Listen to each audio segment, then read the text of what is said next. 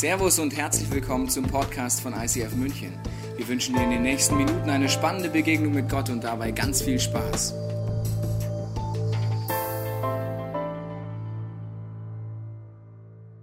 Challenge accepted. Herzlich willkommen heute zu Dangerous Prayer. Ich weiß nicht, ob du schon mal da warst, nicht da warst, ob du betest, viel betest, wenig betest. Ob du sagst nach dem Trailer, ja, das ist so mein Bild von Beten, ja, Abenteuer, Challenge, aus der Komfortzone raus, Challenge accepted oder du sagst, also mein Bild von Beten ist eigentlich grundsätzlich das, wenn man ein Problem hat, wendet mich dann irgendjemand, der irgendwo ist, wir nennen das Gott, beklagen uns, kotzen uns aus und dann geht das Leben weiter.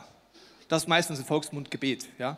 So stellen wir uns auch oft vor. Wenn wir uns angucken, was Jesus vorgelegt hat, und wenn du bist hier in einer christlichen Kirche, Jesus Christus ist das Vorbild, er hat gesagt, er kommt von seinem Vater im Himmel und will uns zeigen, auf welche Art eine Gottesbeziehung funktioniert. Hat er ein Gebetsleben gehabt, das die ersten gläubigen Menschen total herausgefordert hat. Sie haben gemerkt, der hat nicht so eine Arbeitsbeziehung und immer nur Probleme und Fürbitte, sondern der hatte wirklich eine lebendige Gottesbeziehung zu seinem Vater, zu Gott. Als das die Jünger gesehen haben, haben gesagt, bring uns das bei, teach us. Wie geht das? Wie kann man denn so beten? Und dann bringt Jesus als erstes eine Message und diese Message ist, dass er ihnen ein Gebet beibringt. Er leitet das folgendermaßen ein und sagt, wenn ihr betet als ernsthaft gläubige Menschen, leiert die Gebete nicht runter wie die Heiden. Und dann bringt ihn ein Gebet bei. Das heißt, Vater unser im Himmel, geheiligt werde dein Name. Weißt du, was das meistgeleierte Gebet der Weltgeschichte wurde nach dieser Message? Das betet man so als Ende in Kirchen, wenn man schon Hunger hat, der Schweinsbraten ist schon im Ofen, aber man betet es einfach noch und Jesus sagt, mach das nicht. Wenn Jesus dir eine Message bringt, jedes einzelne Wort in diesem Gebet ist absolut tiefgreifend, sinnvoll. Nimm die Bibel raus, ich habe keine Zeit, jetzt darauf einzugehen, ich gehe nur auf einen Satz rein. Da heißt es, dein Wille geschehe, wie im Himmel, so auf Erden. Das bringt er den Christen bei. Jetzt lass uns nur mal diesen Satz auf der Seele zergehen. Da heißt es, dein Wille geschehe. Also ist es ein Automatismus, dass Gottes Wille geschieht? Also wenn es ein Automatismus wäre, müsste das Gebet anders heißen. Wir danken dir Gott, dass der Wille eh geschieht, ganz egal, was wir Christen tun. Nein, betet, dein Wille soll geschehen wie im Himmel. Da ist eine göttliche Strategie im Himmel, die soll auf Erden passieren. Und jetzt sind die Christen aktiv beteiligt? Oha. Wusste gar nicht, dass dieses Leiergebet so tief ist. Gell? Sind wir nur mal an einem kleinen Punkt kurz abgebogen und wir merken, wenn wir das nicht beten können. Ich konnte das jahrelang am Anfang, als ich diesen Gott noch nicht gut kannte, nicht wirklich aus tiefstem Herzen beten. Dein Wille geschehe. Weil ich verpasst habe, dass dieses Gebet mit Vater unser losgeht. Dass Gott ein Vater ist, ein liebender Vater. Dieses Gottesbild hatte ich nicht. Ich habe gedacht, wenn ich bete, dein Wille geschehe, dann macht Gott irgendwas mit mir, was ich nicht will. Ich dachte, da muss ich als Missionar nach Afrika. Aber ich will nicht nach Afrika. Ich bin deutsch. Wie deutsch merke ich immer, wenn die U-Bahn drei Minuten zu spät hat. Bin ich genervt. Ja, gehen wir nach Afrika, da gibt es nicht mal eine U-Bahn, verstehst du? Da drei Minuten, da bin ich gestresst. Ich schrecke meiner Frau SMS, ich komme fünf Minuten zu spät. Verstehst du? Ich mag McDonalds, ich, ich mag Sauberkeit, ich mag schöne Gebäude, ich mag Deutschland. Mag noch jemand Deutschland hier? Gibt es noch jemand Deutschland mag? Ja, sehr schön, gut. Wenn du das nicht so geht, dann bist du einfach ein Afrikaner im Körper eines Deutschen. Auch gut. That's a calling. Verstehst du? Das ist gut. Und wenn du Afrikaner bist, hilf uns Deutschen ein bisschen lockerer zu werden. Auch gut. Aber der Punkt ist, unser Vater heißt, Gott meint es gut mit mir. Er ist ein liebender Vater. Wenn ich bete, dein Wille geschehe, wird nicht etwas rauskommen, was mir zuwiderläuft, sondern wo ich drin vorkomme. Das Problem ist, dass unsere Gebete als Christen, wenn du heute das erste Mal da bist, möchte ich etwas über uns Christen erzählen. Wir Christen beten oft zu Komfortzonengebete. Da ist Gott segne mich. Gott schütze uns. Das sind ganz tolle christliche Gebete. Die beten wir dann auch mit unseren Kindern am Bett. Gott schütze uns und ah, super. Komfortzone, da gehen wir auf den Kirchen. Ja, nach außen sieht alles top aus. Ja, bisschen so, Mann, der ist so ein richtiger Christ, verstehst du? Der ist so, so mutig. Aber es ist ein bisschen mehr Fake als echt. Das heißt, wenn ich den Trailer vom Anfang hätte trainiert, diesen Intro-Trailer, sähe es bei mir vielleicht eher so aus mit meinen Fake-Gebeten. Nach außen auf den ersten Blick, boah, ist der mutig. Der springt ja, der betet. Was für ein Volksheld, was für ein mutiger Christ. Wenn wir genauer hingucken, merken wir, das ist ja gar nicht, oh, das ist ja Fake. Mehr Schein als Sein. Wunderbar. Findet ihr nicht meine Hände schön und mein Gesicht? Aber der Rest war nicht von mir. Das heißt, nach außen sieht das Christsein oft so krass aus und in uns drin ist aber Angst, zu springen, die Komfortzone zu verlassen. Und wir wollen uns heute genauer anschauen, wie das geht, diese Challenge zu akzeptieren. Es geht heute um ein gefährliches Gebet, das Jesaja betet, wo die, diese Challenge akzeptiert. Und dafür musst du vorher eins wissen. Wenn du neu in dieser Kirche bist, gibt es einen Grund, warum es diese Kirche gibt. Der Grund ist, dass wir als Familie und viele Menschen hier erlebt haben, dass Jesus wirklich der Zugang zu einer lebendigen Gottesbeziehung ist. Wenn du diesen Jesus noch nicht kennst, möchte ich dir Folgendes sagen. Jesus stirbt am Kreuz vor 2000 Jahren und sagt damit, dass er alles auf sich nimmt, was dich zerstört. All deine Sünden, all deine Bitterkeit, all deine Lasten des Lebens, alle Ungerechtigkeiten, alles, was deine Seele zerfetzt. Sagt Jesus, er trägt es ans Kreuz, dass du zu ihm kommen kannst. Es eintauschen kannst und ein neues Leben immer wieder bekommst. Das ist eine Message, wenn du schon lange Christ bist, hast du jetzt kurz die Ohren zugehalten, was ja das ist, erzähl was Neues. Wie soll ich es dir erklären? Darum geht's. Nicht mehr, aber vor allen Dingen auch nicht weniger. Dass Gottes Liebe wirkt, dass Jesus dieser Sohn Gottes ist. Und wenn du ihn nicht kennst, kannst du ihm heute das sagen. Aber die Frage ist einfach, was ist jetzt göttliche Strategie, wenn wir beten, dein Wille geschehe? Was ist denn die himmlische Strategie, die auf die Erde kommen soll? Jesus sagt zu seinen Leuten, nachdem er drei Tage tot war, auferstanden ist und 40 Tage Zeit verbracht hat. Sagt er, ich gehe jetzt zurück zu meinem Vater Deswegen betet ihr in Zukunft bitte zu diesem Vater, zu diesem Gotteswesen, das ich euch vorgestellt habe, weil dann soll sein Wille, eine göttliche Strategie auf der Erde passieren, indem ihr Menschen, die an Gott glaubt, lebendige Botschafter der Gottesliebe werdet. Wir haben eine Serie gemacht, die heißt This is the Church, kannst du nochmal anhören, da geht es um dieses Prinzip. Aber Jesus sagt, die göttliche Strategie ist, dass Gott dich und mich benutzen will, um seine Liebe weiterzugeben, Menschen an diesen Punkt zu führen, wo sie Gott erleben, verändert werden und geheilt werden. Wenn ich jetzt bete, das meistgeleierte Gebet der Weltgeschichte, bereits nach ein paar Sätzen bete ich etwas sehr, sehr Riskantes. Dummes, Dummes ist uns gar nicht bewusst oft. Also ich bete, unser Vater, was ist Gottes Wesen? Dein Reich komme. Dein Wille geschehe, wie im Himmel, so auf Erden. Wie wird es dann passieren, wenn ich das bete? Durch mich. Deswegen muss ich beten. Gottes Problem ist nicht, dass er ready ist. Gottes Problem ist, dass ich nicht ready bin. Wenn ich das immer wieder bete, wird sich in mir was verändern. Und wir schauen uns jetzt gleich mal Folgendes an. wenn ich jetzt hier eine Umfrage machen würde, wenn ich sagen würde, wer hier im Raum, der diesen Jesus kennt, hat ihn durch eine Person kennengelernt, die sie eingeladen hat, Familie, Freunde, Verwandte, Arbeitskollege, wo waren andere Menschen beteiligt? Wenn ich das fragen würde, würden 85 Prozent laut Untersuchung sagen, ja, so war es bei mir. Irgendein Mensch war beteiligt. Die wenigsten werden sagen, ja, bei mir war das so, weißt du, ich lief durch die Fußgängerzone, wollte gerade zu H&M, da war so ein Preacher in der Fußgänger, sagte, turn or burn. Ich bin auf die Knie gegangen am Marienplatz und habe ihn kennengelernt. Das gibt es auch. Prozentual 3% der Weltbevölkerung. Gibt es. Dann gibt es Menschen, die sagen, ich habe Träume, Visionen bekommen, die Jesus hat direkt mit mir gesprochen. Ich kannte keinen anderen. 4%? Wir reden jetzt mal über die 85 Prozent, weil ich sage immer, ich fange mit der meisten Anzahl an, das ist meine Persönlichkeit. Bin dankbar, dass andere in die Fußgängerzone, muss ich nicht mehr machen. Ne? Ich fange jetzt mit 85 Prozent an. Das ist der Weg. Gott benutzt Menschen, die sagen, dein Wille geschehe, wie im Himmel so auf Erden, und zwar durch mich. Es sind Menschen beteiligt in meinem Leben. Ich zeige euch drei Reaktionen in der Bibel von Menschen, wo Gott sie challenged. Er möchte sie eigentlich senden, aber sie sagen, die ersten zwei sagen erstmal nein. Jona ist der Erste. Jona sah ungefähr so aus. Jona kriegt den Auftrag von Gott, sagt, geh nach Ninive. Preache da darüber, dass die Leute umkehren sollen von ihren Taten, weil sonst Gericht kommt. Ninive ist im heutigen Irak übrigens, ja. Das wäre so, wenn Gott zu dir sagen würde, du lieber Christ X aus dem ICF, ich habe einen Vorschlag. Geh mal in den Irak in eine ISIS-Hochburg und predige darüber, dass Jesus heute die Möglichkeit gibt, umzukehren von ihren Werken, von den Massenvergewaltigungen, Töten, Enthauptungen oder Gott wird Gericht machen. Da werden die meisten sagen, ja, mache ich, ist klar, das war Gott. Also dass Jona wegrennt, hat man vielleicht ein bisschen Verständnis, wenn man weiß, wo der hingehen sollte, eben dieses Hauptquartier des Feindes. Er sagt, nein, ich gehe nicht, Gott. Und er rennt in die Gegenrichtung. Warum? Ihm ist nicht bewusst, was für ein Wesen dieser Vater eigentlich hat. Bist du auch schon mal weggelaufen, als Gott dir so eine Idee gegeben hat, wie er dich benutzen will? Also ich kenne das. Also er sagt, ich gehe nicht, er hat Angst. Er hat Angst davor, was passieren könnte. Und ich möchte jetzt etwas erklären, was ich in der Predigt furchtlos die erklärt habe. Wenn du die nicht gesehen hast, in This is the Church, schau sie die unbedingt an.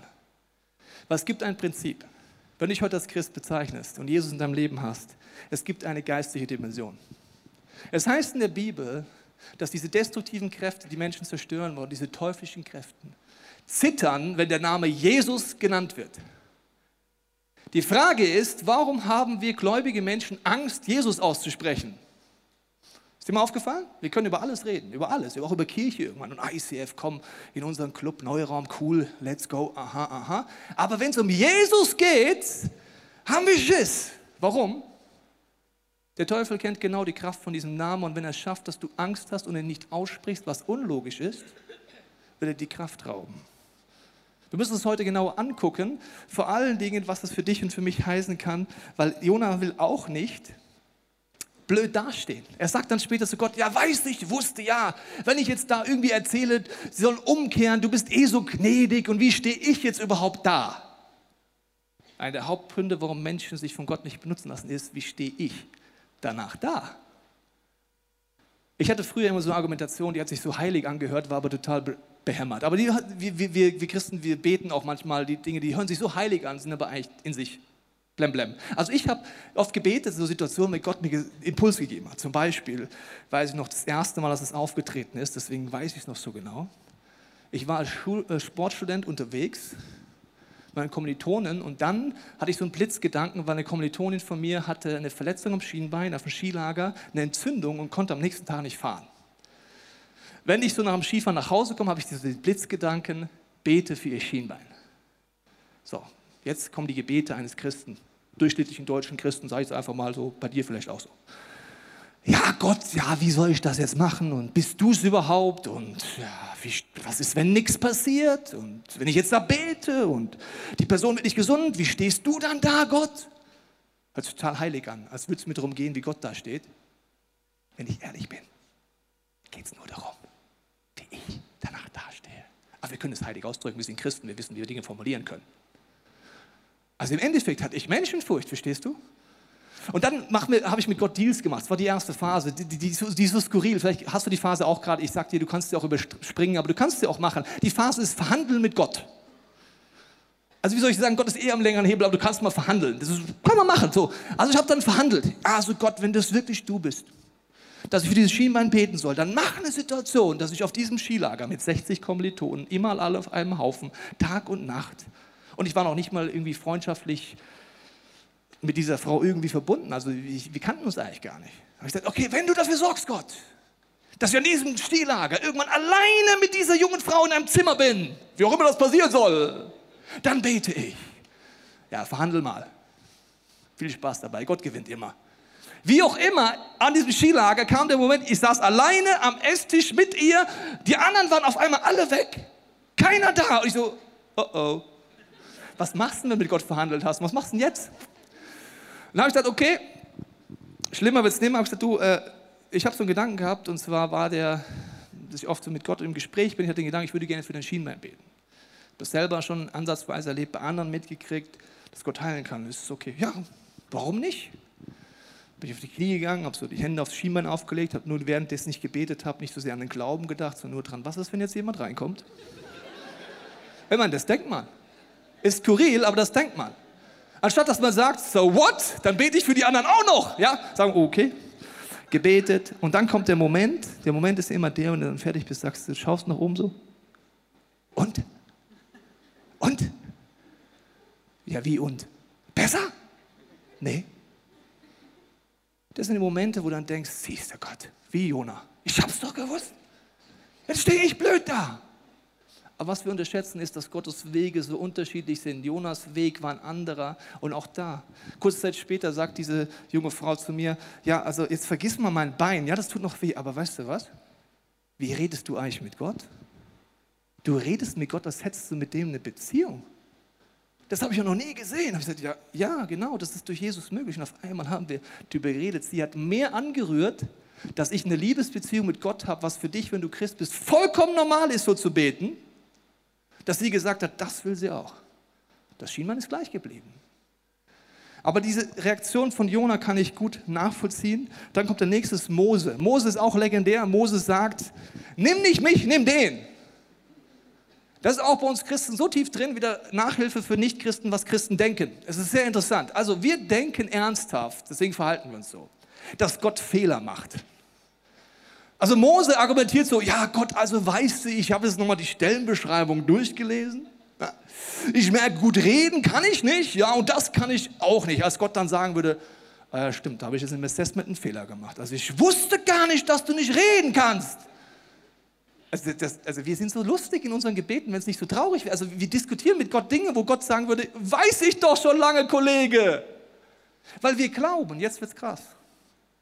Wir glauben unsere Performance, unsere Leistung, unsere Gaben, unsere Argumentation, unser Bibelwissen, unsere Eloquenz ist dafür zuständig, dass Menschen Gott begegnen. Diese teuflische Lüge haben wir so tief eingepflanzt, dass wir deswegen mit Gott diskutieren. Weil sonst könnten wir sagen, okay Gott, let's do it. Du musst es machen, gell? Ich habe Fehler, ich habe Schwächen. Ich kann nicht alles. Dieser Minderwertvergleich mit anderen, nimm doch den anderen Gott. Jetzt kommt Jesaja. Und Jesaja macht etwas, das ist wirklich crazy. Ich weiß nicht, ob du dich schon mal auf einen Job beworben hast oder nicht. Aber wenn du einen Job suchst, wirst du tendenziell Folgendes tun. Du schaust Jobbeschreibung an, liest sie dir durch und denkst dir, oh, das könnte ich.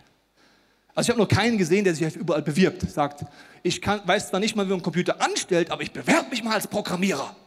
Habe ich noch nie gesehen. Vielleicht machst du es, dann bist du echt ein lustiger Clown. Würde ich mal gerne sehen, wie du es machst. Jetzt kommt's. Jesaja bewirbt sich auf einen Job, ohne zu wissen, was es dafür braucht. Jetzt wird's krass. Jesaja, lesen wir uns mal durch. Was macht der? Danach hörte ich den Herrn fragen, wen soll ich als Boten zu meinem Volk senden? Wer ist bereit zu gehen? Ist nur nicht klar, um was es geht übrigens, gell? Also, und Jesaja kannte die Kollegen aus dem Prophetenjob. Der eine musste mal einen Kackhaufen machen, den anzünden und darauf Würstchen grillen. Das hat Gott mal zu einem gesagt. Ich will dir keine Angst machen. Also, der wusste, das kann alles bedeuten. Verstehst du? Zu meinem Volk senden. Das kann sein, dass sie in den Knast schmeißen, kann sein, dass sie Yippie machen, wie bei Jona, alle umkehren. Er weiß gar nichts. Und dann sagt er nur, ich bin bereit, sende mich. Was hat Jesaja verstanden? Er hat gesagt, es kommt sowieso nicht auf mich an. Es kommt nicht auf mein Bibelwissen an. Es kommt nicht auf meine Diskussionsfähigkeit an. Es geht nicht darum, alles zu wissen. Es geht nur darum zu sagen, Jesus, du lebst in mir. Hier bin ich. Ich habe Zweifel. Gut, dann erzähle ich halt meinem Freund von meinen Zweifeln. Ich habe Ängste, dann erzähle ich meinem Freund halt von meinen Ängsten. Weil Jesus derjenige ist, der es eh macht. Jesaja lebt das vor und Jesus nimmt das auf und sagt: Ich will euch zeigen, liebe Freunde, wenn ihr an Gott glaubt, wie ihr Menschen für Gott gewinnen könnt. Und die Strategie siehst du in Markus 5, Vers 19. Da sagt er zu jemandem: Geh nach Hause zu deiner Familie und berichte, welch große Wunder der Herr an dir getan hat und wie beherzig er zu dir gewesen ist. Er sagt hier: Geh, in Griechischen heißt es, geh in dein Eukos. Die Strategie von Jesus ist: Er sagt, jeder Mensch, der mit ihm lebt, hat bereits in sich die Möglichkeit, Gottes Liebe weiterzugeben in allen Fehlern und Schwächen. Und der effektivste Weg ist der Eukos. Und ich habe euch einen Film mitgebracht, der euch kurz erklärt, was heißt denn Eukos eigentlich. Die Bibel betont die zentrale Bedeutung des eigenen Umfeldes. Sie hat dafür einen Begriff, Eukos. Eukos ist das griechische Wort für Haus und meint damit das gesamte soziale Umfeld eines Menschen.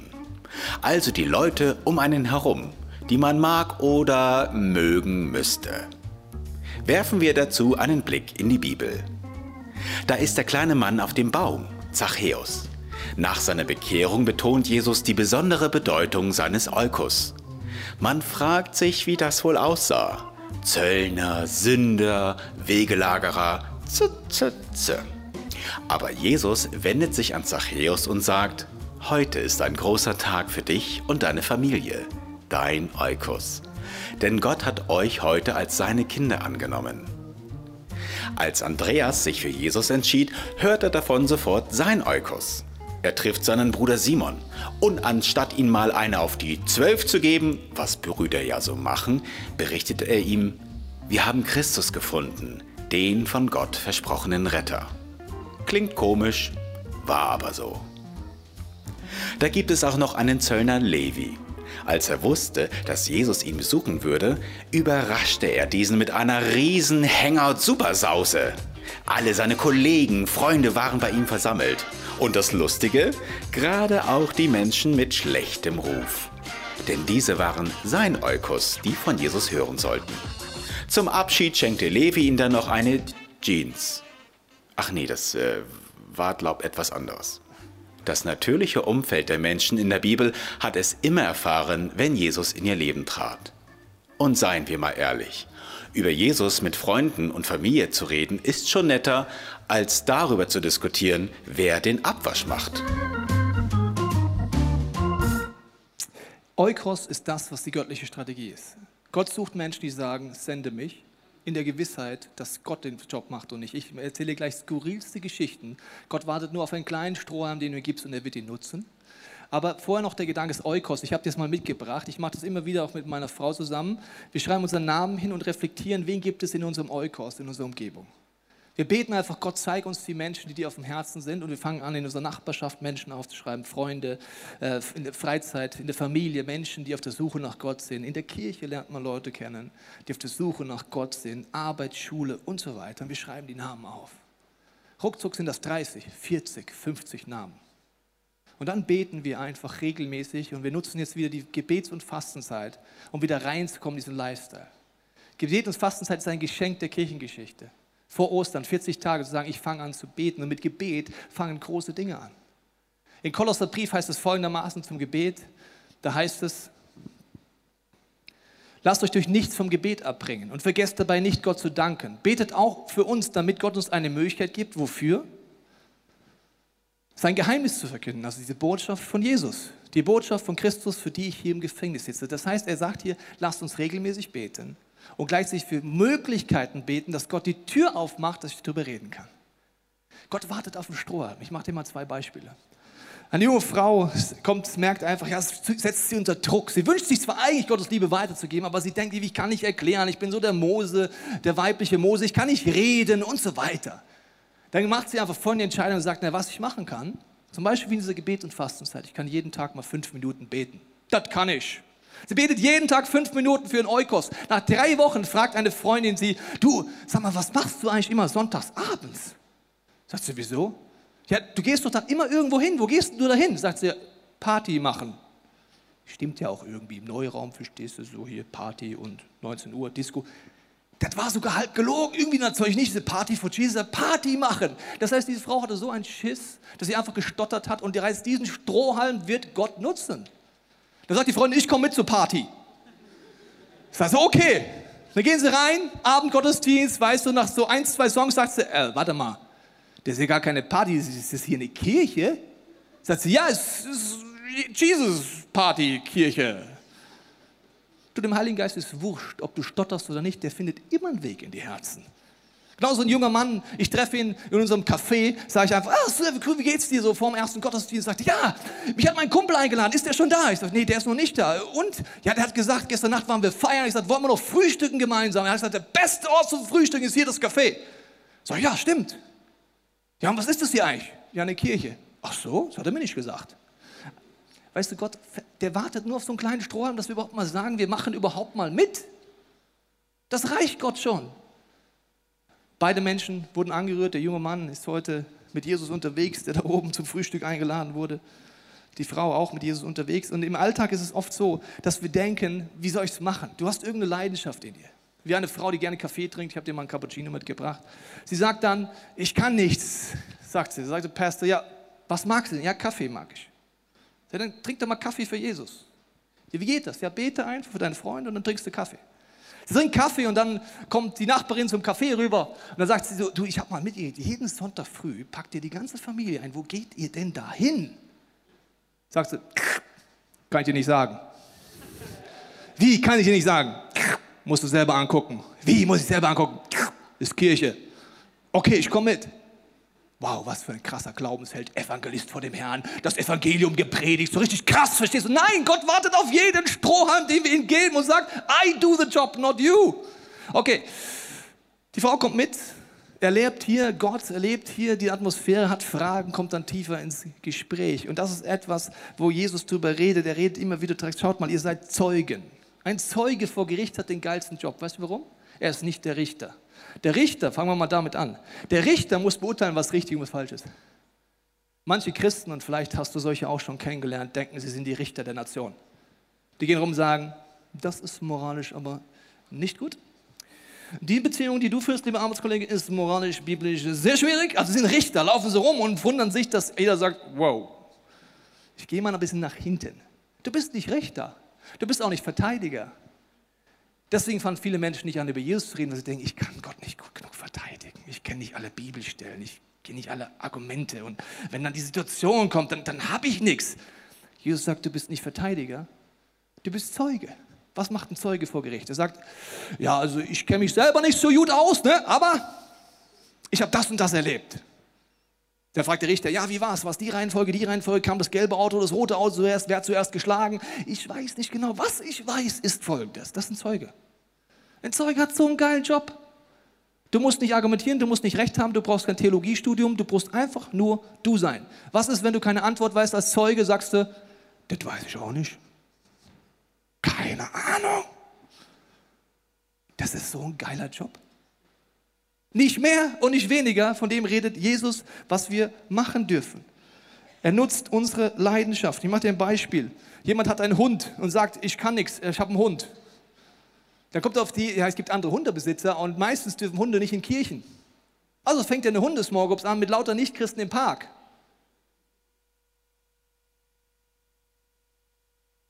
Meins wäre es nicht und schon gar nicht von meiner Frau, die hat Angst vor Hunden. Also jeder hat was anderes, ja. Also dann das nächste Beispiel. Jemand sagt, er hat ein Motorrad. Ja? Dann hat, erzählt er, ja, überlegt sich jetzt, das ist der nächste Level. Hat sich überlegt, ich wünsche mir schon, ich habe den ersten Strohhalmversuche gemacht. Wenn du die Strohhalmversuche machst, stärkt dein Glauben. Dann traust du dich irgendwann ein bisschen mutiger, Köder auslegen, nenne ich das immer. Köder auslegen geht so. Der sagt, ich habe ein Motorrad und ich habe so eine Gang wir gehen am Wochenende immer schön fahren, harte Jungs, Tattoos, voll das Programm. Und er sagt dann einfach, Jungs, ich plane den nächsten Trip für Sonntag. Alles klar, ja super, machen wir, in die Alpen und so. Sagt, ja und wir enden einfach die Tour abends im Café von meiner Church. Da gibt es schön Bierchen, schön Kaffee. Geh mal einfach hin. Ich gehe danach in den Gottesdienst, ihr trinkt einfach weiter, dann komme ich zurück. Ja, okay, machen wir. Die Rockerjungs, zehn Männer, fahren schön hin. Ram, ram, ram, ram kommen hin, oben ist Kaffee, trinken einer, sagt, ich gehe runter, bleibt ruhig da. Alle zehn sagen, das schau mal diese Oma an. Du gehst in eine Kirche? Wussten sie bis dahin nicht. Also als Pastor sind es die besonderen Momente, wo du so einfach zehn Jungs mit Tattoos und Lederjacken denkst und denkst dir, wow, die Hells Angels sind da. Aber es war nicht so, sondern es war einfach dieser Mann, der gesagt hat, ich fahre Motorrad. Ich weiß ja nicht, was es bei dir ist. Es gibt zig Möglichkeiten. Der eine sagt, ich mache Make-up-Partys. Der nächste sagt, ich tue Muffins backen, damit ich das mache. Mir ist eigentlich vollkommen wurscht, was du machst, aber du hast irgendeine Leidenschaft. Und wenn du anfängst, die zu nutzen, wird Gott, der wartet nur drauf. Er sagt, ich schaue die ganze Welt lang. Wo ist jemand, den ich senden kann? Nicht, wo ist jemand, der perfekt ist. Nicht, wo ist jemand, der alle Bibelstellen kann. Nicht, wo jemand, der argumentieren kann, sondern einfach nur ein Herz, das sagt, Pick me. Du darfst mich benutzen. Indem wir ehrlich werden, das ist ein ganz wichtiger Punkt. Zum Beispiel eine Frau sagt, ja, ich weiß auch nicht, was ich kann, aber ich wünsche mir einfach, dass meine Umgebung, meinen Eukos Jesus kennenlernt. Sie betet dafür und sagt, naja, wenn ich ehrlich bin, müsste ich eigentlich mit jedem irgendwann über Jesus reden. Wisst ihr, was das Krasse an uns Christen teilweise ist? Wir sind manchmal gar nicht ehrlich. Was sagst du denn, wenn dein Freund dir erzählt, dass er Sorgen hat und dass er Ängste hat? Wenn wir dann nicht sagen, dass Jesus eine Antwort ist und dass man beten könnte und sie auf Gott werfen kann, die Sorgen, sind wir nicht ehrlich. Oder nicht? Wenn wir irgendeinen anderen Tipp geben, haben wir aus Menschenfurcht, in Anführungsstrichen, fast schon gelogen, weil wir uns nicht trauen, die Antwort zu geben. Das heißt, wenn ich einfach ehrlich bin, ist gar nicht schwierig. Ich bete dafür, Gott macht die Türen auf und dann bin ich einfach nur ich. Das ist die größte Freiheit, die du erleben kannst. Eine Frau sagt, naja, ich habe nicht besonders viel, aber wir haben viel Geld. Wir haben ein sehr schönes Haus. Und sie sagt sich dann, naja, ich weiß eh, dass alle in unserer Nachbarschaft über unser Haus reden. Das nutze ich jetzt einfach, das ist ihr Café. Sie lädt die ganze Nachbarschaft ein, da an dem See, in das Haus und sagt, mach schön Barbecue und dann kommen alle rein, weil alle wollten eh mal das Haus angucken. Und dann sagst du, ja, es ist neue Nachbarschaft hier. Ich finde es super, wenn wir uns kennenlernen. Ich mache jetzt hier so einen Explore-Kurs. Das heißt, es ist zehn Wochen lang. Wer will, kann es selber besser kennenlernen und Gott kennenlernen. Wer hat Lust? Acht Frauen melden sich an. Diese Frau fängt an, ihr Haus zu nutzen. Jetzt geht es mir nicht darum, vergiss die Beispiele. Wenn du kein Haus hast, hast du kein Haus. Wenn du Kaffee hast, nimmst du Tee. Ist mir alles wurscht. Der Punkt ist nur, die Entscheidung, ich stelle mich Gott zur Verfügung, dass er mich benutzen kann. Und es startet immer mit einer Person. In meinem Leben hat es gestartet, dass eine Person sagt, ich bete für den Tobias. Ich bin für ihn da. Ich halte seine Fragen an. Ich zeige dir ein Video jetzt von der Ocean, die das gleiche Satz irgendwann sagen wird und es startet mit einer besonderen Person. Lass uns das angucken. Ich habe angefangen als Kind, mich Fragen zu stellen über Gott und äh, mein Papa hat mich geantwortet, es gibt keinen Gott und die Leute, die daran glauben, sind naive Menschen, die ihr Leben nicht im Griff haben, weil sie brauchen jemand, der verantwortlich ist für ihre Probleme.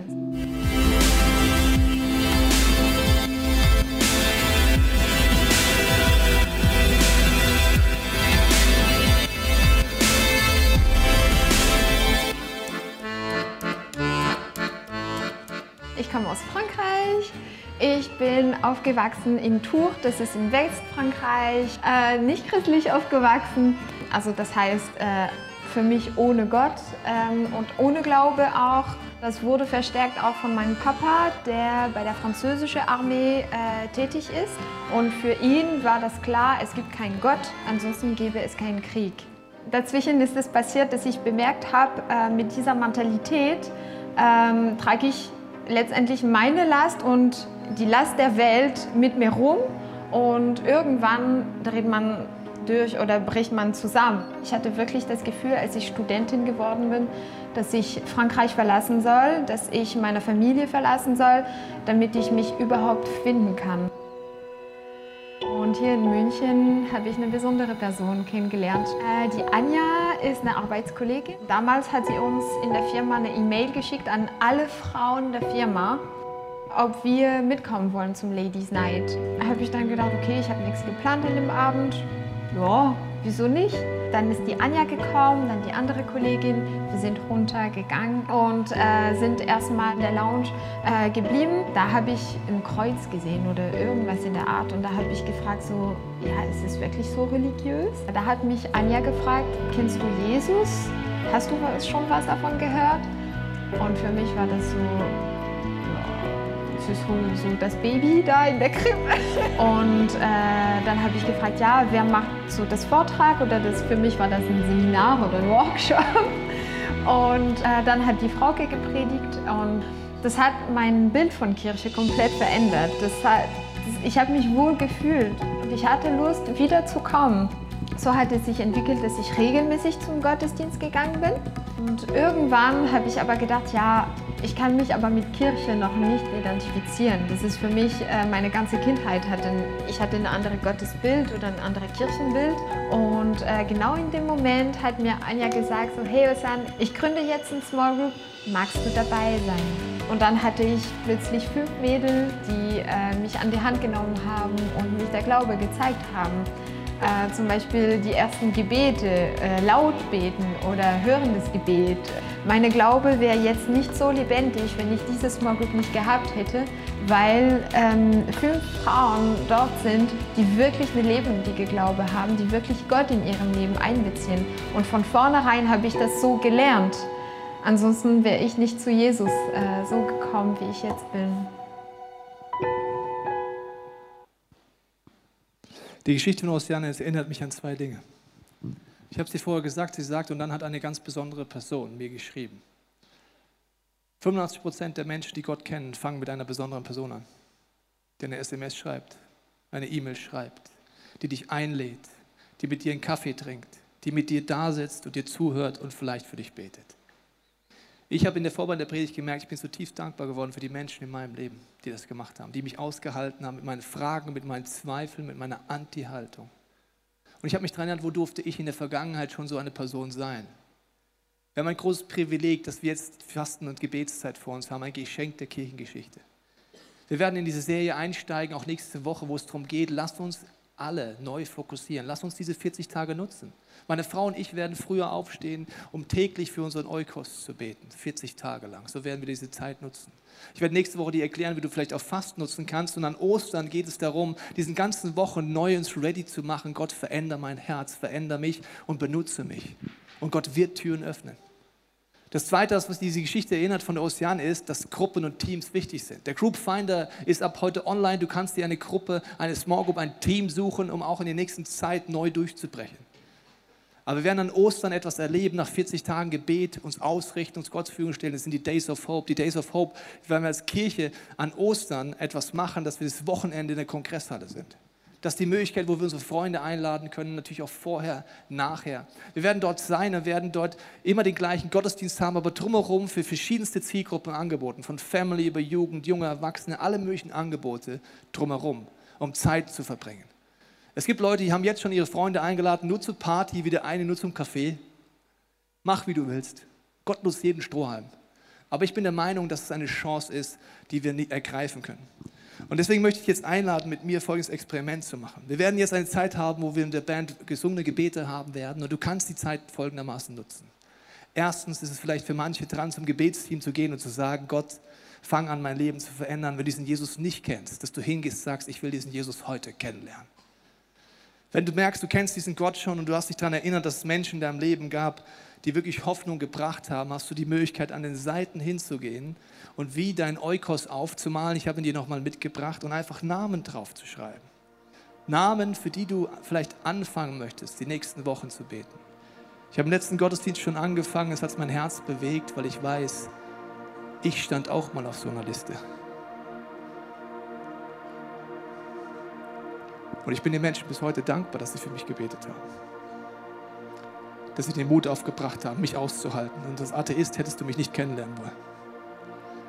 Und ich habe diese Sachen aufgeschrieben. Es war für mich ein heiliger Moment. Vielleicht ist das für dich dran. Aber ich möchte mit diesem folgenden Bild schließen. Ich möchte dich mal einladen, dass du deinen Puls versuchst zu fühlen an deiner Hand. Wenn du deinen Puls spürst, wie er schlägt, merkst du, dass du lebst. Dein Körper lebt, weil dein Herz schlägt, weil dieser Pulsschlag da ist. Jesus redet davon, dass wir als Kirche sein Leib sind. Er ist das Herzschlag, er ist seine Liebe, die pulsiert. Vielleicht hast du dich irgendwie wie abgeschnitten gefühlt. Vielleicht brauchst du heute diesen Moment, dass du sagst, Gott, als allererstes veränder mein Herz. Es ist mir so egal geworden, was um mich herum passiert. Ich habe vergessen, was es heißt, dass Menschen für mich da waren. Ich habe vergessen, dass du mich benutzen wirst. Und ich werde diesen Pulsschlag spüren gleich. Ich werde mich in die erste Reihe setzen und sagen, Jesus, lass deinen Herzschlag in mir schlagen. Synchronisiere mein Herz mit deinem. Wenn du magst, kannst du es mitmachen, möchtest beten für die nächsten Momente, dass du sie mit Gott nutzen kannst. Vater, ich danke dir für jede Person hier heute, für jede Person zu Hause. Ich danke, dass du heute an Herzen klopfst und zeigst, Jesus, dass du der Sohn Gottes bist. Menschen zum ersten Mal rausrufst in diese Beziehung, aber ich rufe es auch aus über jeden Menschen, der schon mit dir lebt. Dass du uns daran erinnerst für das, was du getan hast in unserem Leben. Dass wir es nicht mehr für normal nehmen, dass eine Dankbarkeit unser Herz durchflutet, was du für uns schon getan hast. Dass eine Dankbarkeit uns durchflutet, wo Menschen für uns da waren. Und dass wir neu merken, dass es eine göttliche Strategie ist, dass wir beten können, dein Wille geschehe, Jesus. Dein Wille, dass Menschen versöhnt werden mit dir, Vater.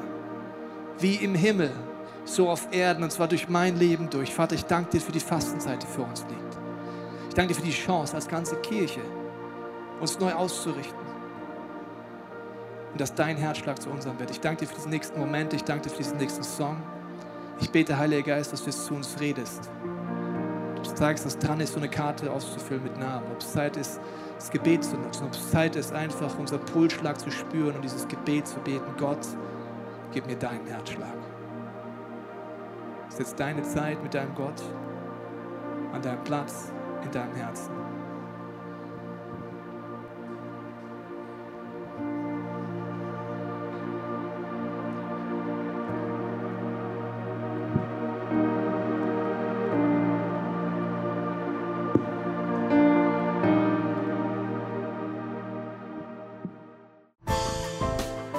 Dir diese Predigt weitergeholfen hat. Wenn du Fragen hast, kannst du gerne an info at icf-moenchen.de mailen und weitere Informationen findest du auf unserer Homepage unter www.icf-moenchen.de.